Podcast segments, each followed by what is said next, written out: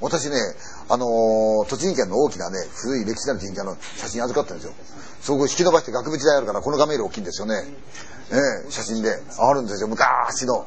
だからもう、昔のあれでもって、看板のあれやって、パシャって撮ったやつじゃないですかもう、締め付けたおっさんなんかいますから、優勝の写真なんですよね。ところが、一つ手に回ってきたんですよ。あのーどうもこの写真持ちきれないと。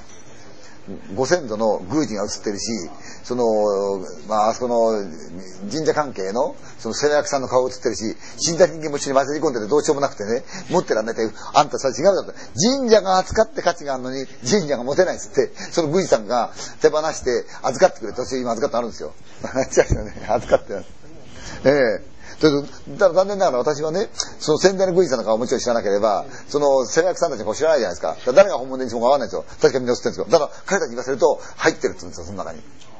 だ他人が見ると怖くないですよ、全然。だってみんなたく、すごいんですよ。100人じゃ聞かないぐらいですよ。バーッと見てる。